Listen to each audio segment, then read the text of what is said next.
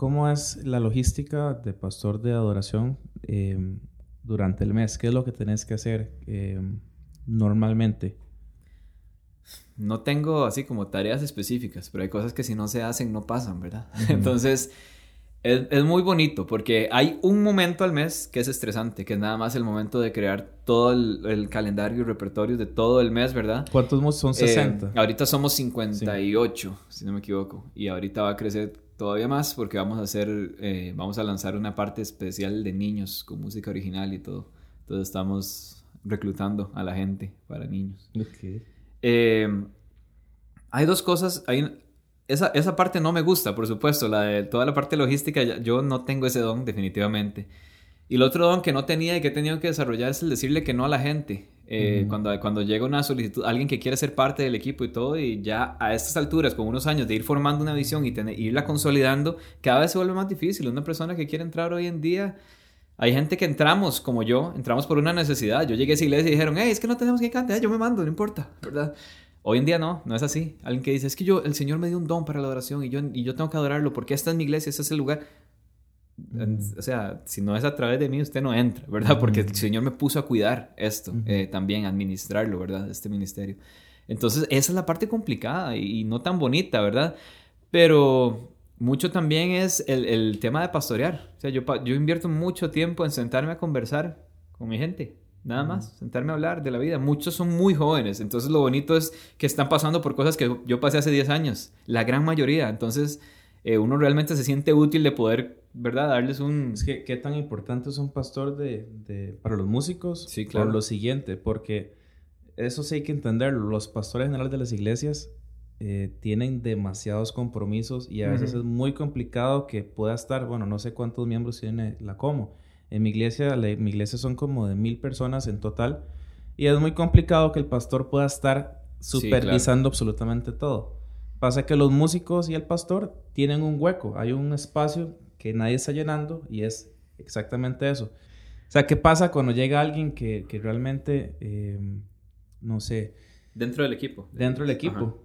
Y no tiene un pastor de músicos. O sea, ¿cómo va a poder afrontar eso? O una persona, por ejemplo, que acaba de, tener un, chico de 15 años que los papás acaban de separar y que sirve activamente en la iglesia.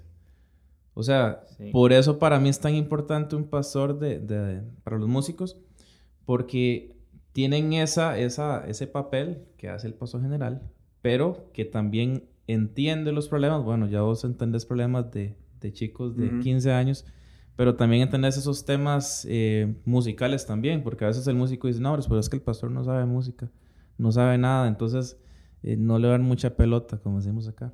Entonces, por eso es tan importante. Ahora, no sé cuántas iglesias aquí en Costa Rica tienen pastor de adoración. Son, no sé, contadas las, las que tienen. Y eso es uno de los grandes problemas que ha hecho aquí en Costa Rica porque siento que el músico no tiene carácter. ¿Cómo trabajar el carácter en los músicos? o en un equipo de adoración.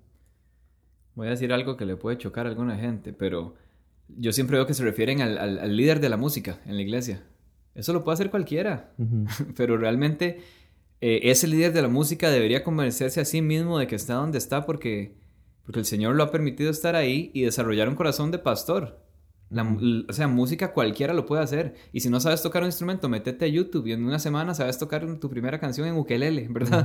eh, eso cualquiera lo puede hacer, es tan barato, tan simple, pero la profundidad de, un pastor, de, buscar la presencia de Dios y buscar el consejo de Dios, de dolerse con los que se duelen. Esa es la parte que a mí más me cuesta, a mí me despedaza cuando, cuando, cuando tengo que, que... No es que yo cargo el problema de mi amigo, de mi equipo, sino que voy con él en el camino. Y por supuesto que cuando se duele, me duele. Cuando, cuando cuentan una historia maravillosa, una respuesta, un trabajo nuevo, lo que sea, uno se alegra como si fuera de uno. Y, y eso es algo que yo no tenía antes, realmente. Ha sido, ha sido como realmente el Señor transformando el corazón. Entonces, lo que decís del carácter, sí me ha pasado muchas veces eh, temas como, como esos que decís, problemas en la casa, en la familia, con los papás, eh, problemas de sentirse menos que otros dentro del equipo.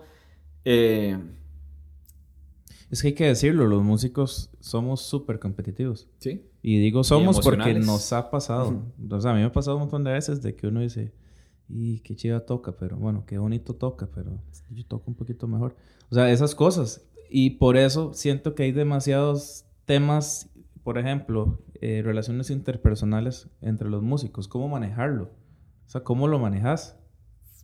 Es interesante porque nunca fue intencional, pero ha llegado a manejarse. ¿Cómo? Con todo lo que te comenté antes. Eh, antes teníamos problemas, celos, personas que andaban hablando de otra. Y es que siempre a ella le toca cantar tal canción y a mí nada, siempre... Eh, porque a mí no me dejan dirigir una canción y ser la voz principal? Siempre. Y ¿sabes qué es lo que pasa? Que cuando, cuando hablamos de una cultura de honra, la música no juega ningún papel en eso.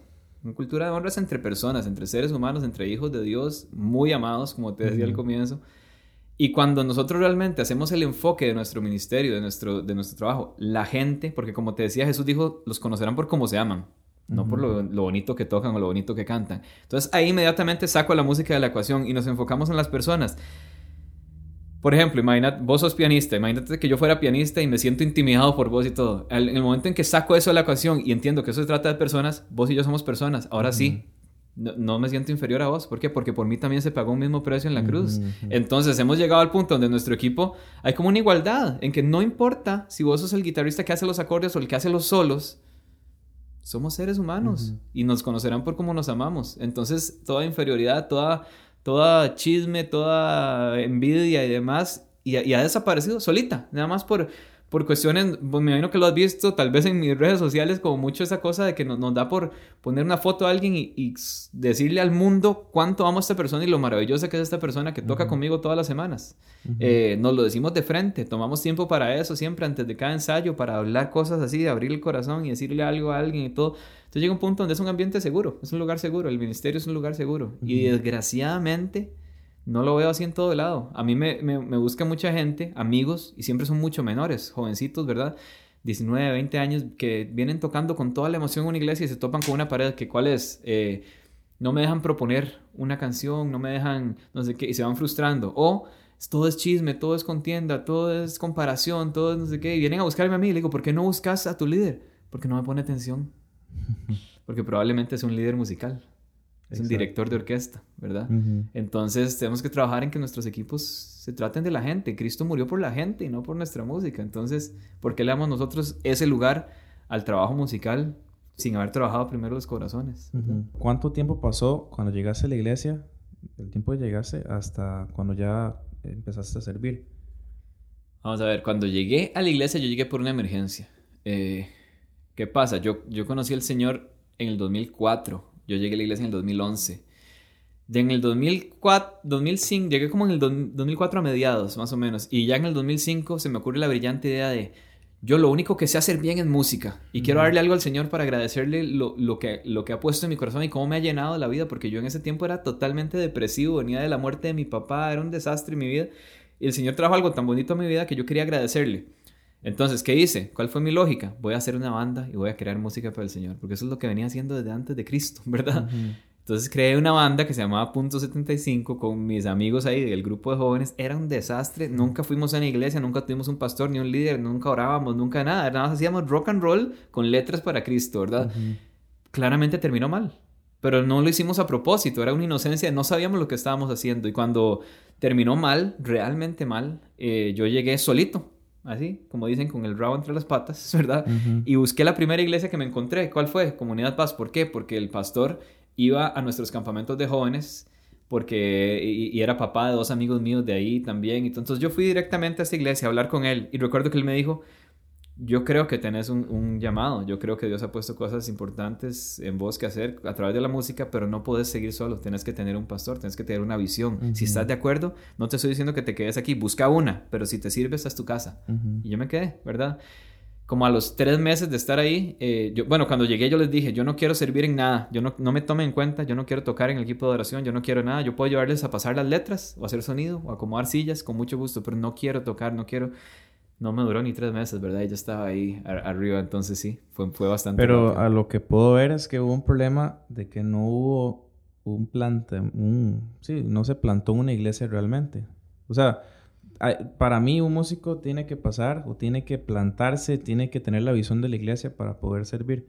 Uno no puede pretender llegar a ver qué pasa y, porque soy músico me mando a lo, a lo que salga, sino que usted realmente pudo ver la visión, amó la visión, la abrazó, Porque al final de cuentas lo que hacemos es seguir esa visión y poder trabajar bajo eso. No es como tocar a lo loco y tocar las canciones que suenan en X radio, sino realmente qué es lo que la iglesia necesita, qué es lo que la iglesia, hacia dónde va la iglesia, en qué cree la iglesia. Es eso, los músicos, bueno, yo puedo preguntar a cualquier músico cuál es la visión de su iglesia y estoy seguro que de 10, 9 me van a decir, no sé. Entonces, eh, tengo una pregunta que para mí es necesaria en este momento. Eh, ¿Cuál ha sido el mayor reto que ha tenido en todo este tiempo que ha estado como pastor de adoración? El mayor reto es algo que no debería importarnos, pero es quedarle bien a todos. yo, sé que, yo sé que no estamos para agradar a la gente, ¿verdad? Yo estoy aquí para agradar al Señor, pero no por eso voy a decir que no me importa lo que piensen.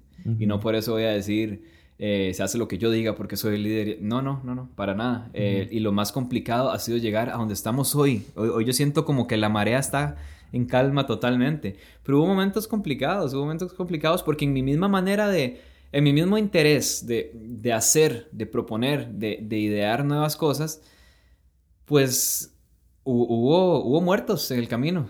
Y lo digo con toda confianza hoy, pero en el momento fue una pesadilla para mí. Cuando, tú, cuando, cuando llegué a esa iglesia, por ejemplo, me ponen a mí de líder, como yo, siendo un joven de 26 años, con gente de mi edad, que la mayoría eran amigos míos del grupo de jóvenes, ¿cómo yo les voy a poner, empezar a poner reglas? ¿O cómo yo voy a poder eh, llamarle la atención a alguien si somos los mismos, somos compas, somos del mismo, de eh, la misma edad, crecimos juntos, etcétera? Entonces, eso fue muy permisivo. Todo el mundo hacía lo que le daba la gana. Y cuando digo hacía lo que le daba la gana, no voy a entrar en detalles, pero no había, o sea, no había una claridad de, de, de, la seriedad que es llevar la presencia de Dios, ¿verdad? Ser, ser estos líderes de adoración que, que llevamos a la presencia de Dios, invitamos a, otros a, a, entrar a esa presencia, para nada. Entonces era mucho, la gente andaba de fiesta todo el tiempo, y, pero, pero no importa, llego el fin de semana a tocar y todo. ¿Y como yo? La, primera vez que me tocó decirle a alguien, o sea, te, estoy hablando de, tener que sacar gente del equipo, luego de mil oportunidades, porque yo no soy, no soy así de, de, radical, ¿verdad? Siempre, siempre he creído mucho en ese amor y esas oportunidades, pero llegar a sacar gente del equipo y saber que me están odiando, eso ha sido la parte más difícil. Eh, tener que iniciar proyectos y iniciarlos con alguien y en medio camino tener que ¿verdad? Sacar a ciertas personas y dejar a ciertas otras porque, porque son más aptas para lo que se está tratando de lograr, pero esas personas que quedan fuera no lo van a entender. Esa ha sido la parte más difícil y, cargar con esa tal vez culpa de decir, es que aquel está pasando un mal momento o me está odiando y es culpa mía. Y lo único que puedo hacer es esperar a que pase el tiempo. Pero hoy en día es muy bonito eso que te digo. Como hemos sacado de la ecuación todo lo musical y todos los proyectos y todo, y se trata de la gente, la gente nada más está ahí esperando al llamado del director técnico, ¿verdad? Viene un proyecto nuevo, vos y vos y vos y vos. Vamos, ahorita estamos grabando un, un nuevo disco como iglesia eh, y somos, como te decía, casi 58 personas y al final lo grabamos entre menos de 10, yo creo, y, y todos los demás saben que son parte y que todo esto nació entre todos nosotros, pero que hay gente que es más apta para grabar en un estudio, hay gente que es más apta para tocar en vivo, hay gente que es mejor para las canciones movidas, otros son mejores para las canciones de, más de adoración, más íntimas, ¿verdad? Y es lindísimo, se va conformando el cuerpo, pero lo más difícil ha sido eso, sentir que, que le estoy quedando mal a la gente que más amo.